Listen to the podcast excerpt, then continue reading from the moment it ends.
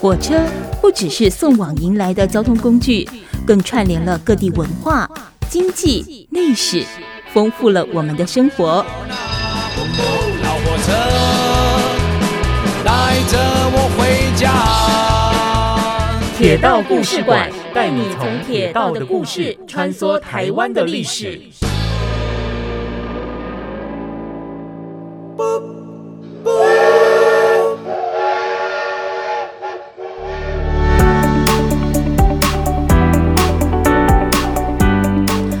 九九点一大千电台。铁道故事馆，我是念慈哦。那么今天的节目当中呢，同样也是由旧达国际铁道故事馆的馆长田维谷庭维要共同聊一些台湾铁道的故事，透过呢这些铁道的故事来穿梭台湾的历史。欢迎庭维，大家好。嗯，我们今天呢谈的主要是富冈到新丰这段，这也是我们的纵贯线北段好之一。那不过在此之前，我想先跟庭维聊一下，就说我们现在所熟悉的火车，或者说我们的轨道运输，好了，可能从以前很慢到现在飞快，我觉得它其实是有呃不同的这个演进的历程。像现在可能大多都是靠这个电力来运行，但它有没有它一个呃演进史？哦，那大概过程是怎么样？其实应该大家都知道蒸汽火车嘛，嗯嗯，就是用。呃，牙滚嘴，牙滚嘴。可是我说真的，蒸汽火车我还真的没有亲自看过他本人，大概就是看影片或看书。以安怎压？它是真的压滚嘴吗？其实就是一个锅炉嘛。呵呵哦，所谓的锅炉，那锅炉这样子的东西到今天都还是有在使用中。哦，只是都是大型的工厂。哦，对对对。呃，过去的火车大部分是燃烧煤炭。嗯。好，但其实也有木材，用烧木头的方式的这种。呃，就是锅炉。对。那蒸汽火车站是是最早开始，嗯、就是火车最早开始就是蒸汽火车被发明，嗯，被改良，嗯，那都是用蒸汽动力。嗯、对。那一样的这个设备，嗯。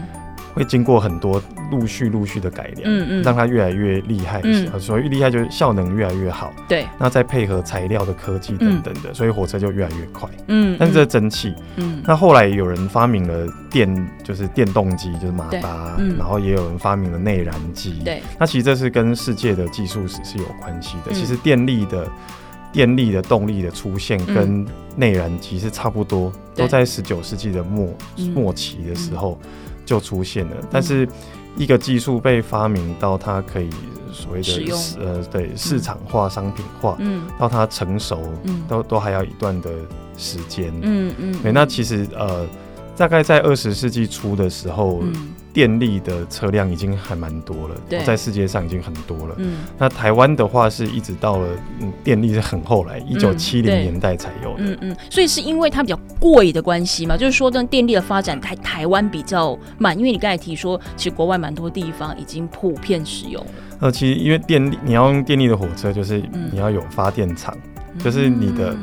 这个区域对，或者是国家，嗯，你的基础建设要能够匹配这样子的设备，嗯嗯嗯。不过我很好奇，像你刚才提到，就是说一开始的那个呃火车，就是蒸汽火车压滚嘴嘛，吼，我大概这样粗想，就比如说我们在家里压滚嘴，那你要让它那个锅盖然后啵啵啵上下动的时候，它其实一定到有一定的燃点跟热度，它才会呃，就是让那锅盖动嘛，会一下这多大呢？一次比如说他跑一趟出去，一一顶压一压瓦固，还是说它有？多少的这个水量可以推动这么笨重的火车前进？哦，其实是真的要相当大量。哦，那其实温度是很确定嘛？对。就是我们知道水就是一百度是会变蒸汽。嗯。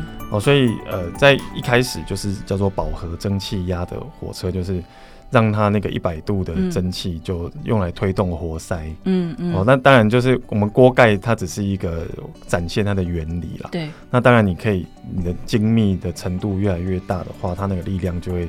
相当的强，嗯嗯，好，那后来也有人在研发说，再把这个蒸汽继续加热，对，哦，那它就超过一百度，它的能量就更巨大，嗯，哦，这种叫做过热式的蒸汽火车，嗯嗯，哦，所以从饱和式进步到过热式，也是也是有一个蛮长一段时间的这个发展，嗯嗯，所以那会会到多少呢？其实。如果你想要看蒸汽火车，台台铁也是有的嘛。嗯嗯。那、我们大家关注一下新闻，如果有什么活动的时候，嗯嗯、然后来看蒸汽火车。我们可能会很想要看蒸汽火车，因为我们就知道从一个下滚坠这个原理可以让这么像你要大台度假功有没有？所以这样让它前进真的是一件非常我觉得很帅然后很酷的一件事情。那我们可以关注新闻，有时候台铁在办活动的时候会让蒸汽火车出来，或者是西湖糖厂，我们中部朋友有福了，因为西西湖糖是最容易看到，在假日的时候会出来，你会看到那么小一台。火车头哇，拖了这么几十辆那个载载人的车子，真的力气很大。嗯，那如果是台铁的大型的这个蒸汽火车，它不只是车头，它车头后面还有一节是装煤炭和水，嗯，因为它用量非常大。对，那这个其实是可以到装十二吨的煤炭，二十吨的水。哦，所以这些载出去它都可以用得完吗？它就是希望它在下一到下一个基地之前，它不会用完。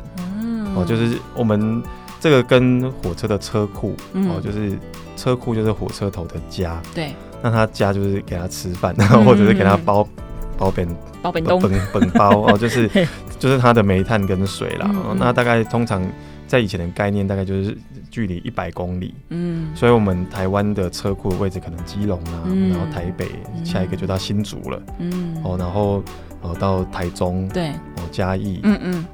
大概是这样子的距离，所以他要要装一趟的，他可以完成这段旅程的、嗯、的用量。嗯哼，所以像你刚才提到，就是说，它大概是抓一百公里的一个呃呃长度嘛，哦，那但是这一百公里，因为我们也讲是它是动力工具，那一开始你用蒸汽，它可能跑速度也真不快，虽然它能动，哦，那但是它那个时候，比如说我要跑这一百公里，从呃这个呃它的。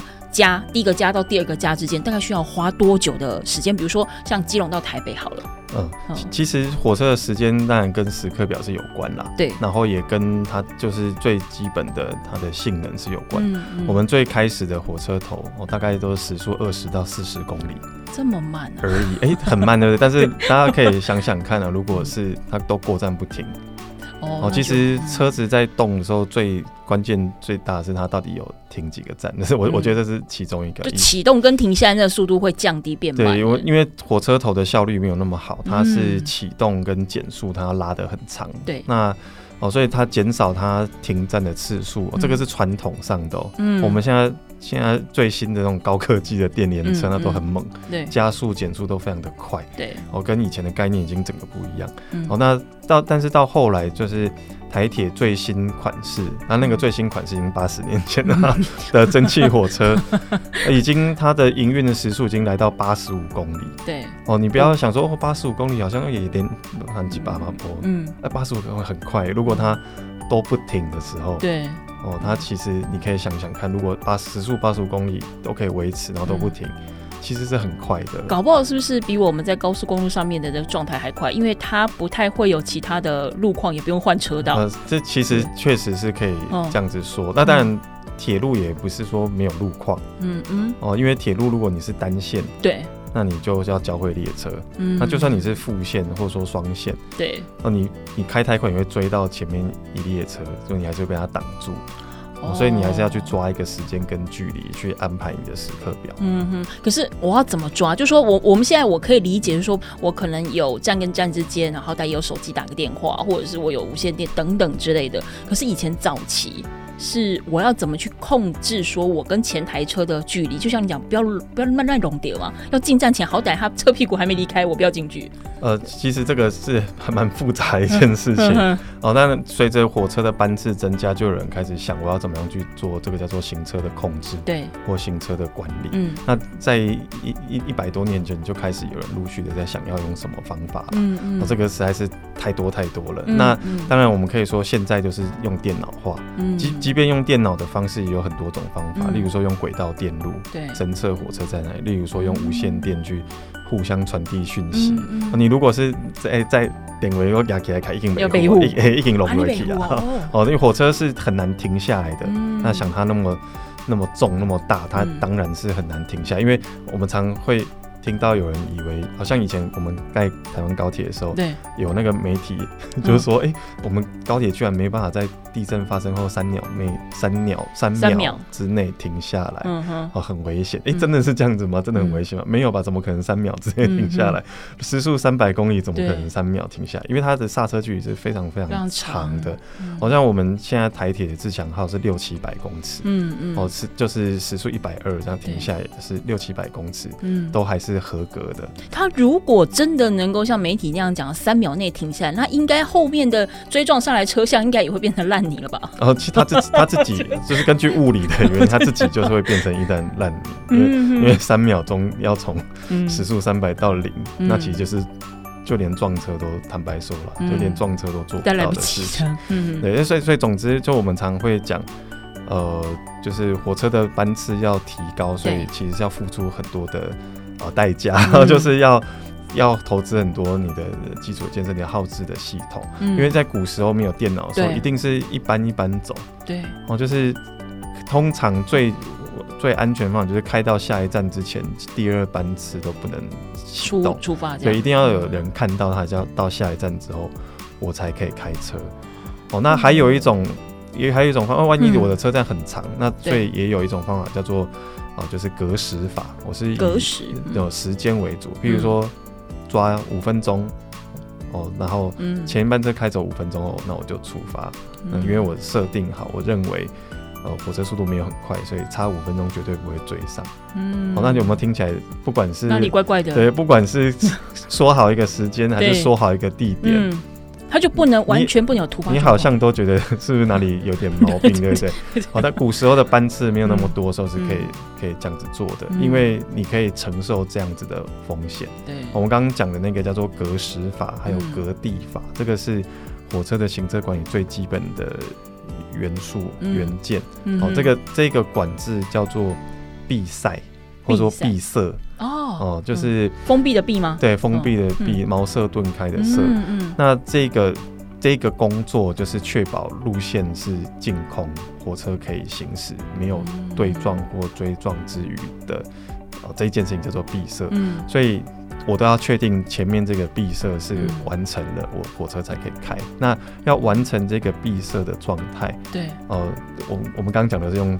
用约定的嘛，口头约定，哎，下一站看到火车了，那那打个电话说，哎，你也在出发，嗯哦，或者说我再算一个时间哦，你应该搞啊，哦，那我就出发，嗯，那这种叫做没有凭证的，没有证明的，哦，所以它当然是有比较有风险存在，那很看 feel 哎，就是比如说我前一站你可能哎打电话来说，哦，我这边到了，你那边可以出发喽，哦，我这边出发是。Right now，马上出发，呃，还是我在嗯，哦，当然，这个是有时刻表去可以去安排，那他也可以，因因为你如果要有效率，一定是马上就要走啊，因为不然你就会挡到再挡到下一班车。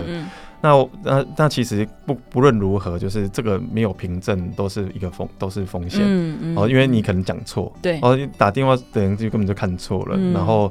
他然后就出事了，对。所以后来就渐渐有人发明有凭证的，嗯，好像譬如说大家如果去呃集集线或平溪线玩，你会看到那个司机车长拿一个像圈圈一样的东西，哦。哦，那个圈圈一样的里面装的叫做路牌，那个就是一个凭证，嗯，哦，路牌就是一个通行证，对，好，当然你要怎么样？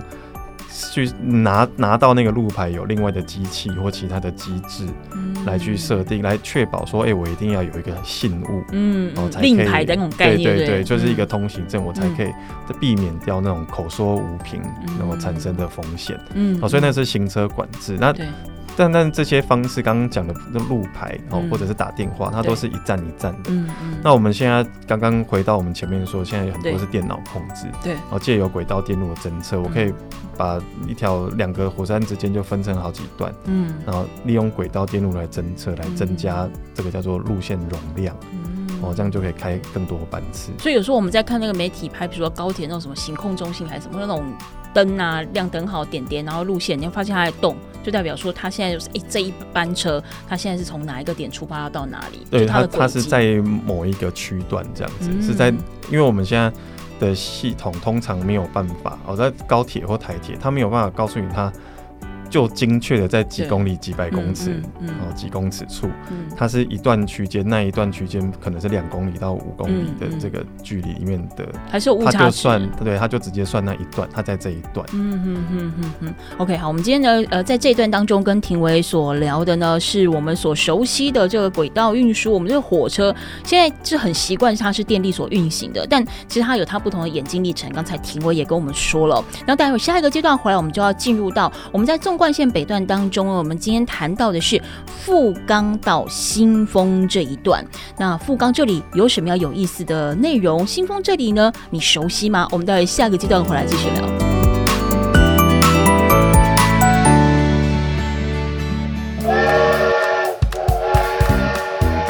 火车不只是送往迎来的交通工具，更串联了各地文化、经济、历史，丰富了我们的生活。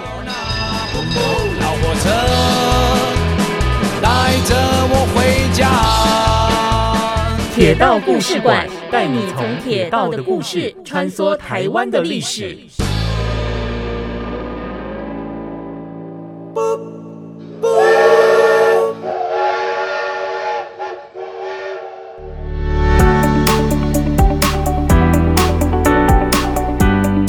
九九点一大千电台铁道故事馆，我是念慈。节目现场呢，还有旧打狗驿铁道故事馆的馆长古庭伟哦。接下来在这个段落，我们要进入到的是我们纵贯线北段哦。纵贯线北段的这个区段是呢，富冈到新丰。富冈这个地方，这名字一听就觉得很有日本味，就很很有日本的感觉。这个呃，庭伟是不是先跟我们分享一下这个富冈这个地方，好不好？它的位置在哪里？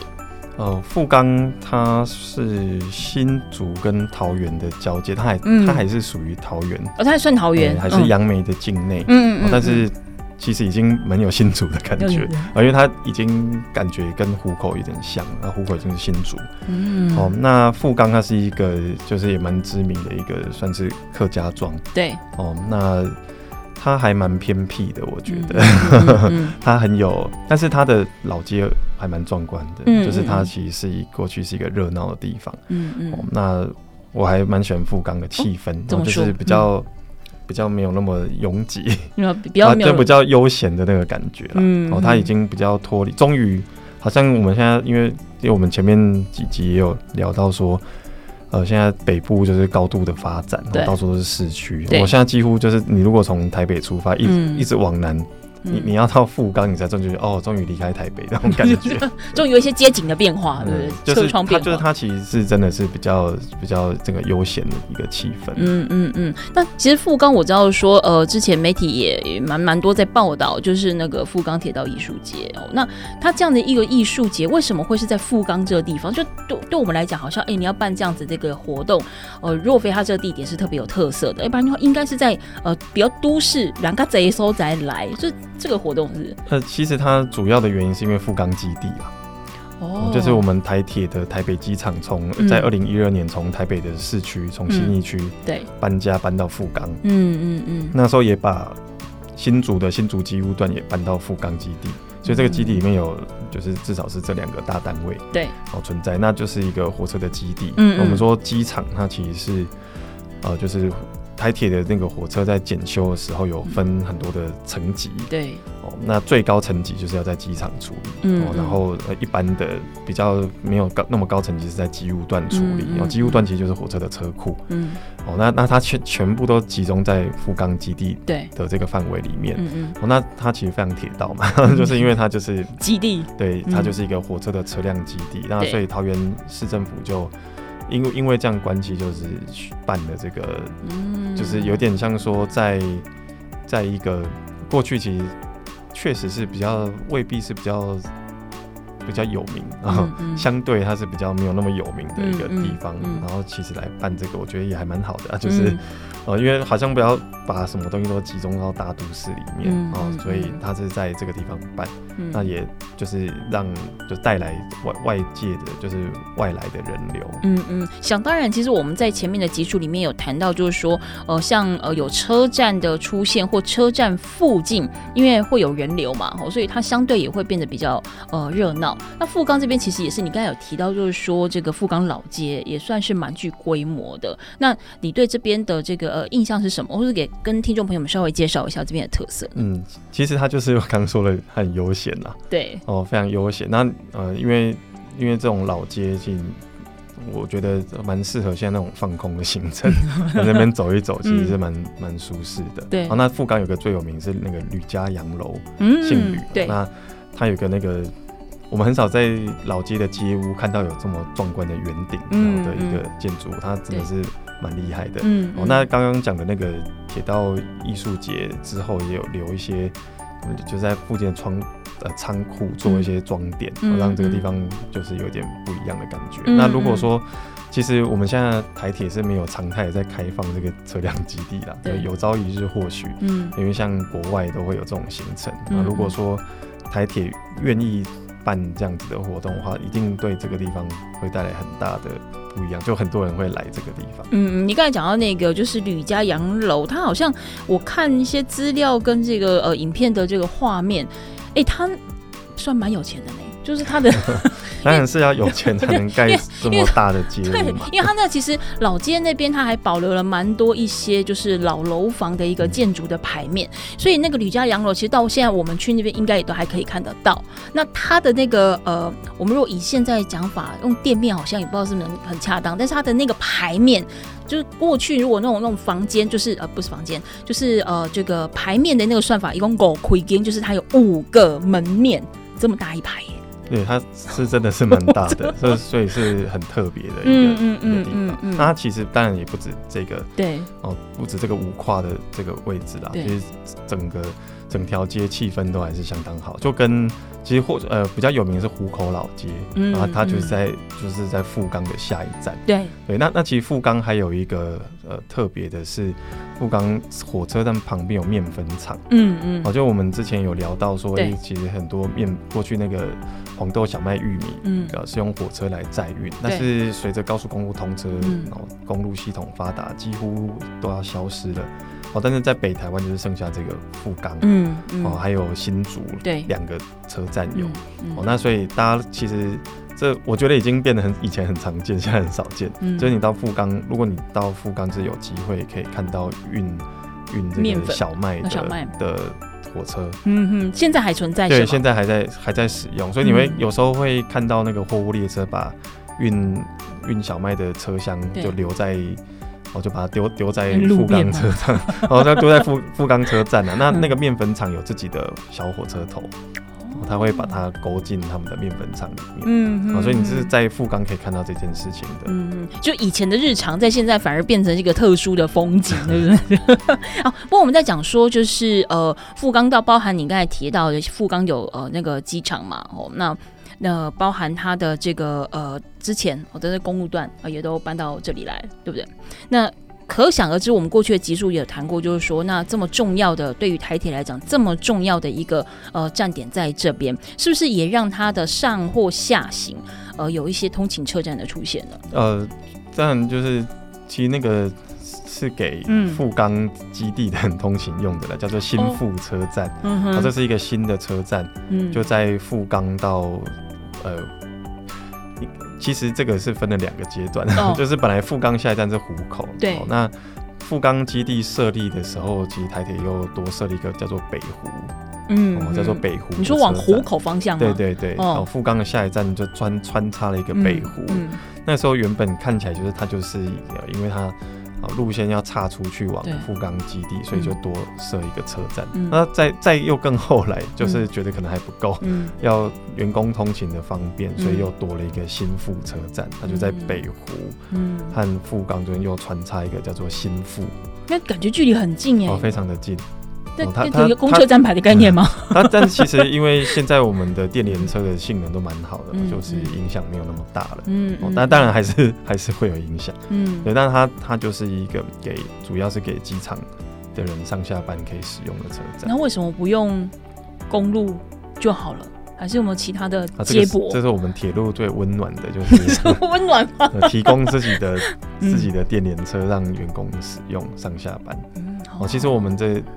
这个是还蛮有传统的，在呃，因为高雄就台北机场和高雄机场，它都离车站比较远。嗯，哦，我们台铁只有三个机场，嗯，哦，另外一个是花莲机场，它就在车站旁边。对，那台北机场跟高雄机场，嗯，一直以来都有通勤专用的班的列车哦，就是时刻表上没有的，是给。给机场的员工上下班通勤用，嗯，哦，那那以前台北机场跟高雄机场是它是另外的支线，对，就是这个通勤的火车会开专给这个通勤火车用，对对，就是给呃这这这个支线当然不是专门给通勤火车用，嗯、就是进出厂的火车，嗯嗯，进厂维修或修好出厂的火车也当然都是用这个支线，对。那过去台铁有这个传统，就是利用这个支线来开通勤的。班次，嗯嗯，就是来载自己的员工上下班。对，哦，这就是台北跟高雄这两个厂有的传统。所以当这两个厂都搬家了，嗯，哦，就是一个搬到富冈，一个搬到潮州去，到今天都是，呃，潮州还有这个服务，就是开员工专用的通勤班次。哦，现在还有？对对，进到机场里。那那呃，这个呃富冈的这个台北机场，我现在改改名字叫富冈机场了。对，那它就是设了这个新富车站，让一般的通勤班次停下来，嗯、因为因为它其实就在路线旁边的。嗯嗯，所以现在还有在用？对对对，就是现在还有这个新富站。新富站是不是员工专用的？哦哦，新哦不是。对，新富车站不是员工专用。可是它的路线不就是到机场去吗？还有谁会到机场？它是呃纵贯整个基地就在纵贯线的旁边。对哦，所以它就是在。离基地最近的地方新设了一个车站。哦，哦，所以它也还是在纵贯线上，就刚好有路过，哦、就它它并没有差很远，嗯、就是呃火车进出场一定要有一个支线才能进去啦，但是它还是在旁边而已。所以他就是也是就地利之便，就在那边设了一个，对对，让让员工通勤使用，对，这样就不用再开专门的班次了。曾经是有的，嗯哦，但是新富车站设立之后就不用了。嗯嗯嗯。所以现在的搭的人还跟一样，呃，还跟之前一样的多吗？因为现在好像会不会是其他，比如开车或什么的？哦，当当然是会有啦，因为现在富冈那比较远，对，所以所以是是，当然是会有人开车，但是。铁路的员工搭自己的车子是很多的，嗯、是、嗯、就还蛮正常，是一个传统。嗯嗯嗯嗯，所以说呃，像比如说你呃到了这个富冈区之后，如果就就你呃进脱离了一个一个呃都会化的地方，进到了富冈，你会带听众怎么去走？出了呃富呃富冈火车站之后，你会带听众怎么去走？或者说怎么走嘛？其实富冈没有任何的、嗯、的观光机能了，我觉得、呃、它就是老街，然后老街。嗯但老街最重要的，我觉得就是有有吃的东西。那这现在很方便，你用 Google 可以可以有你自己的口袋名单吗？就不不方便透露。我这其实你可以自己找到有趣的小店。嗯，对。那但是除此之外，富冈真的什么都没有。我觉得对我来说这是一个 优点。嗯，因为它就不会有很多。太太多的游客出现，就人烟罕至。对，那除非是真的铁道艺术节说哇，那就真的是人很多。嗯，嗯，对，那像是最近这铁道艺术节，就是有一些老火车，它台铁就把它拖到富冈车站。那你在月台上可以看，呃，或者是到那个仓库旁边，嗯、有另外的通道可以进入。嗯嗯。哦，那那也可以看，就是蛮特别的，因为就是刚回到刚前面说，哎、欸，为什么要办这个活动？就是因为其实富冈没有。太多的观光机能，嗯嗯，所以它其实是蛮适合去办一个这样活动，带来一些刺激。嗯嗯嗯嗯，就是说呢新的这个呃附加价值，观光价值，就是。对对，因为它最附近最可以成为一个比较大型的观光景点，就是这个机场。嗯嗯，对，如果台铁愿意去做一些，就比如说观光工厂，但是 其实一般是不愿意，嗯、因为一般在做事都不希望被人家看到嘛。哦，因为因为这样。你你在做事，然后有人这样看着你，也是、嗯嗯、也是蛮奇怪的，然后心理上面会有一些扭捏，嗯、然后甚至是。你有些事情没有照规定来，也会被看到。不是，这才是重点。之后这句话比较是重点。好，我们今天节目现场呢，呃，庭伟跟我们分享到了呃这个纵贯线北段当中的富冈到新丰。待会下个阶段的话，我们就要聊了哈。这个一出了富冈，其实就是离开了呃桃园哦，进入到新竹。刚才我们提到富冈，它其实就是呢桃园杨梅哦跟新竹湖口的一个交界的地方。那么呢，再到这个呃往新丰的方向之前哦。我们还会碰到湖口，就是我们刚才也提到，这其实现在已经是蛮热闹到它有一点像是呃那种呃像以台中来讲话，可能就是某一个大区哦，或者是一个很热闹的地方。我们待会呢再请庭维来跟我们分享啊，接下来往新丰这个方向还有哪一些呢可以了解的故事？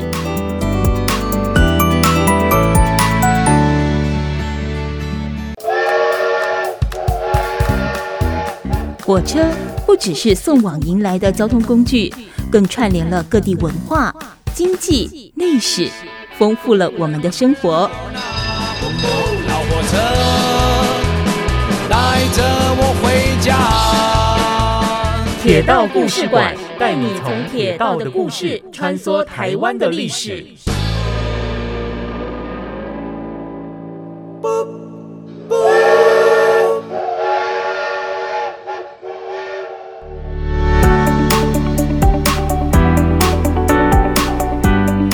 九九点一大千电台铁道故事馆，我是念慈。那么今天节目现场呢，还有旧打狗驿铁道故事馆的馆长古廷伟哦。那么呢，呃，在前面一个段落，我们谈到了是纵贯线北段哦。呃的富冈好到新丰啊，其中富冈这个地方呢，刚好是在新竹跟桃园的交界。那么一出了富冈之后，就离开了桃园，进到了新竹。不过往新丰的方向呢，到新丰之前，其实我们还会经过湖口。刚才庭维也有提到湖口老老街，也是很多人很爱呃逛的一个地方哦。那同样，它的这个兴起应该也是因为铁路经过吧？呃，但虎口本来就是有聚落，然后铁路有经过，嗯嗯、对，但是。这有一点有点不一样的地方，嗯、就是我们现在搭火车是没有办法去湖口老街，嗯嗯，嗯哦，因为湖口老街哦，就是当地人俗称老湖口，对，哦，那现在湖口火车站那个位置叫做新新湖口。哦，那这个其实因为我们前一节有谈到说，哎，富冈为什么好像富冈比较。我就我我觉得很喜欢，因为它比较没有人，人比较少。哎，为什么它人比较少？其实有一个原因，是因为它远离了台一线公路，哦，就纵贯公路。我们从杨梅，对，杨梅还是铁公路都有，哦，就是呃纵贯铁路、纵贯公路，对，它都都有在杨梅。那但是过了杨梅之后，呃，其实以前的。铁路跟公跟公路是一起走，嗯嗯，啊是一起走到老湖口的，嗯嗯，哦，那后来因为如果有去过的，如果你开车，你会发现，哎、欸，其实这个地方有一点小小的山坡，嗯，哦，那一一点小小的山坡对于铁路来说就是很痛苦，因为、嗯、我们之前也聊过很多，像什么狮球岭啊等等的，真的坡度什么的，嗯，对，所以其实，在后来就是纵贯铁路通车了呃一阵子，我、哦、大概就是一二十年的时候就。规划说，哎，这个实在是运转上面不方便，嗯嗯，所以就把它改线了，嗯，哦，所以在最开始的纵贯铁路，不管是刘铭传的还是日本时代的纵贯铁路，嗯、都没有经过富冈，嗯，本来都没有经过富冈，哦、嗯，是这个改线之后才绕到富冈的，嗯、哦，所以如果你打开地图，就会发现，哎，其实杨梅到虎口嗯，呃是。直接走的话，距离是比较短的，比较短。嗯、到富冈其实是绕了一个半圆形，然后的这个概念、嗯嗯，所以也是要避到那一个斜坡坡道的关系。嗯，对，它其实就是要让它是更容易的运转，嗯、那个更更容易的行驶。嗯嗯。哦，那所以呃，我们今天去的那个湖口老街，它就在老湖口。嗯、哦，那老湖口过去就是它那个老街的的后面，其实就是本来的湖口的火车站。嗯。嗯哦，那个火车站的月台的那个。一些遗构都还在哦，在嗯、哦，都还在。你如果去湖口老街，你可以带朋友去这个其实不知名的 的一个神秘的景点，对，就很特别，就什么铁轨都没有，但是有月台的遗迹。嗯嗯。哦，那呃，其实铁路搬家之后，就改走富冈跟新湖口之后，那湖口老街反而是没落下来。哦，那所以就是就是交通工具当然会带来兴跟衰。嗯，所以我们可以看到呃。富富冈老街今天是其实没有新湖口那么热闹，新湖口它因为湖口毕竟本来就比较热闹的对。的地方，哦，它它是一个因为新的车站而兴起的聚落。嗯，那湖老湖口的老街反而是铁路离开之后，嗯、那它就它就没落，或者是至少它就说不进则退嘛，嗯、然后就就是它就是维持那个样子。嗯，然后那个湖口老街其实呃。我觉得很好玩的地方是，这个湖口老街在当年也算豪宅吧，或许可以这样说，就它是一九二几年盖好的，对，哦，大正年间。嗯、那但是他最不幸的是，这个湖口老街刚盖好的时候，火 火车站就搬家了，家哦，所以其实是一个投资失败的故事。投资失败哦。不过其实呃，如果以现在的观点来呃看的话，就是呃。离离城不理想，我就是一个呃高级别野区哈会选的地方，就是不会人烟罕至哈，变得还蛮还蛮安静的一个住宅区。不过其实我们在讲湖口，很多人印象都是说，哎、这一带的兵营。其实不少啊，那兵营它就是固定的客源嘛，那固定的人流嘛，就它也待一两年、两三年也不能动，就在这边嘛。所以说这样的一个人呃人流，理论上应该是客源相当的稳定。那当初你刚才提到，就是说，那那为什么还是做了改线的决定？就坡度的关系。嗯、可是问题是他这些人人这么多，再去做改线的决定，那会不会少赚呢？以去经营的方向来讲，它其实就是火车站位置有。其实也没有差，真的那么远啦。哦，哦，只是的确就变成两个聚落，嗯、就形成了这个老湖口跟新湖口。嗯，那这个兵营主要是近代的印象。那现在在在高速公路，啊，从就是从高速公路到老湖口之间这个山坡上，嗯，哦，就是有这蛮有名的蛮有名的兵营，都是在这个区域。对，那其实因为现在呃短途的交通工具，嗯，也还蛮方便的，嗯、所以其实。这些阿兵哥还是可以搭火车到新火，嗯、其实就是计程车会赚这个生意嘛。嗯、哦，那那但是其实交通是一直在改变的，因为公路的也发达，甚至有高铁。嗯、因为反而是这个湖口，湖口这个区域，你要去新竹高铁站，嗯，哦，其实是蛮近的。但、嗯、当然还是最方便的，还是，是以现在还是计程车。嗯，哦，所以所以所以说，其实就是有在瓜分这样子的。客源，嗯嗯嗯嗯，所以没有其他变通的方式了。就那个时候，如果不改线的话，哦，对，改线的时候跟现在的军营是比较没有关系的啦。哦、对对，那时候没有没有这些大军营啊。嗯嗯，对，那那改线其实因为着眼还是路线要更容易行驶。嗯嗯，哦，所以我们不管是呃我们讲的是丘陵，对，或者是银阁，嗯，哦，那再来就是到这个富冈湖口，嗯嗯、这都是因为。原本的地形对于铁路的行车是不利的，对哦，所以去做改线。嗯哼，那湖口这个地方，除了我们知道说也是呃蛮知名的这个客家聚落嘛，哦，那之外还有我们现我们现在看到是老兵营比较多。那你在湖口这地方还有没有什么可以跟听众朋朋友们分享的一些呃呃据点，或者说它的那个故事呢？哦，湖湖口这个地方其实是回忆上面，如果是铁道迷的话，嗯，嗯会会记得那个湖口车站卖很多。不同的火车票，嗯，这是什么意思？就是什么？对什么意思？以前以前我记得我们在前面的集数有聊到过，以前的火车票是一个硬纸板，然后都从哦中立的票务中心，它是一个印刷厂，对，印出来的车票。对，那虎口可能或许因为它的呃阿兵哥很多，嗯，那阿兵哥就会来自四面八方，对，来自全台湾的地方。然后还有就是它是客家庄，客家客家人很。常见就是到台湾各地，就是去谋生，嗯、甚至落地生根。嗯嗯、所以从虎口去，呃，台湾各地的这个的人就很多，离乡背景哦，相当相当的，而且是不只是很多，而且是就是有一点。各式各样的种类，然后都蛮均的，没好像没有一个特定的方向，所以它的那个火车票的种类是很多的，因为它的排列组合到不同车站、不同的车种，对，然后还有很多是军人用的，因为以前这个军警票对军警军人的火车车票上面会。也写一个“军”字，就它也是一个不同种类，所以以前收集火车票的人喜欢去湖口车站。可是他那个怎么能够怎么哦？就是说，比如从各个地方坐到湖口去，不同车的不同票种，不同，比如像军用的，它可能就会不一样打样出来的那个票。就是你，就是他印的票就是不一样，就是他会有全票、半票、军票，就多一种，有很多，因为福建多军人，所以就会印。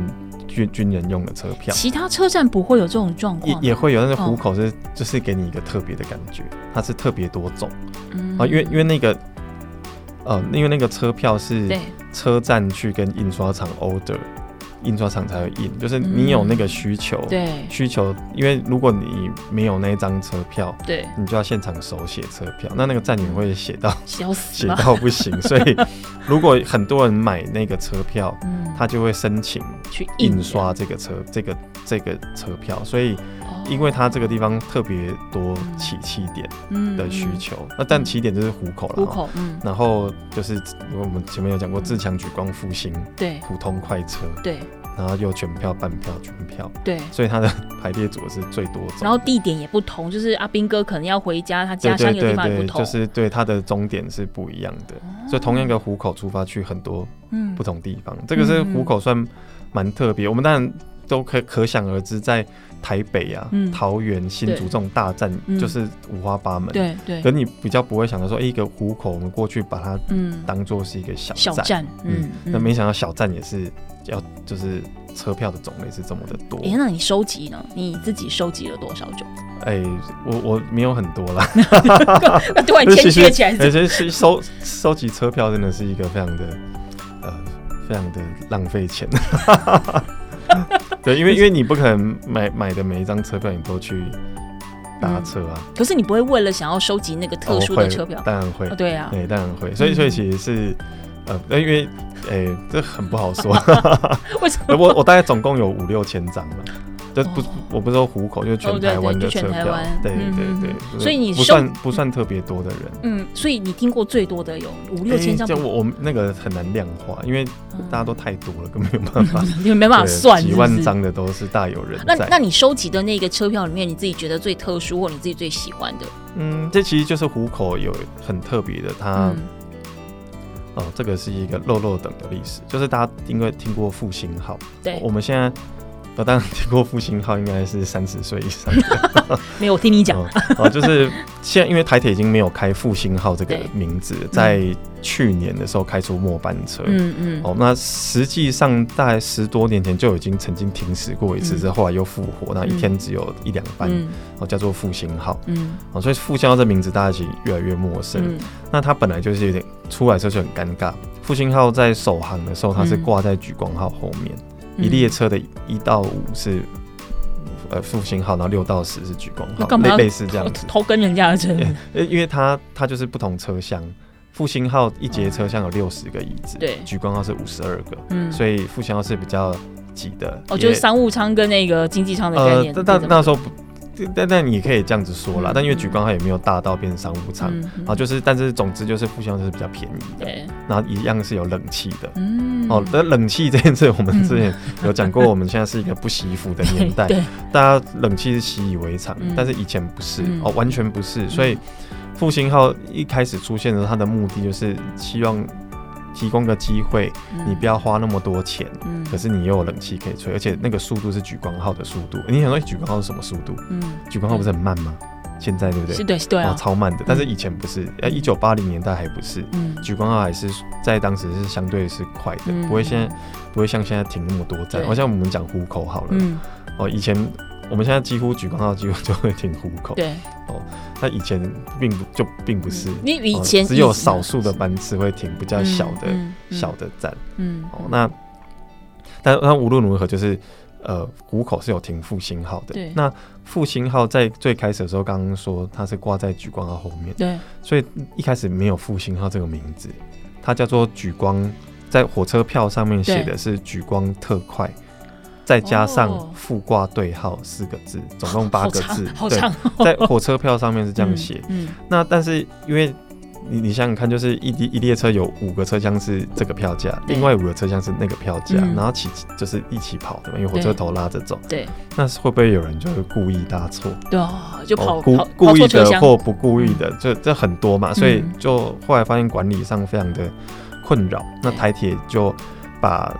这一个六十个座位的车厢独立出来开一整列，嗯、然后取一个新的名字，嗯、叫做复兴号。号那个很快，一年半而已。嗯，就是复挂对号的这件事情只维持一年半，台铁就再也受不了了，就发明一个复兴号，嗯、他们就独立了。嗯、所以重点是什么？重点是上面写莒光特快副挂对号的火车票，嗯，只就是只印了一年半。嗯，因为独立出来复兴号之后，所有车票都改印复兴号了，嗯、哦，所以呃会有一些。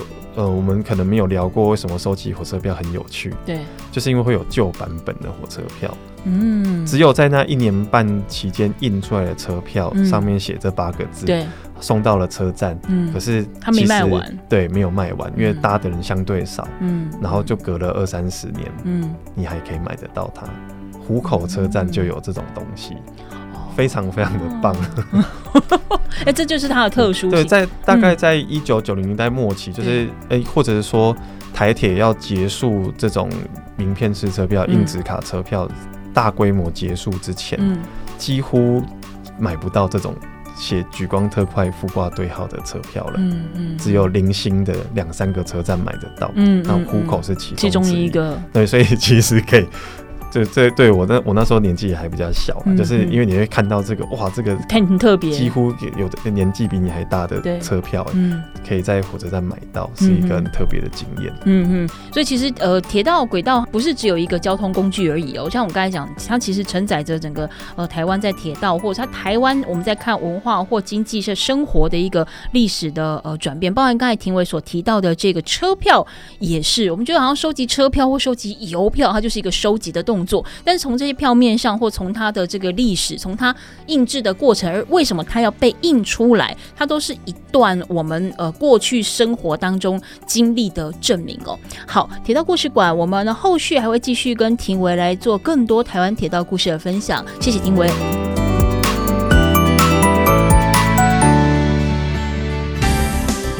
本节目由文化部影视及流行音乐产业局补助直播。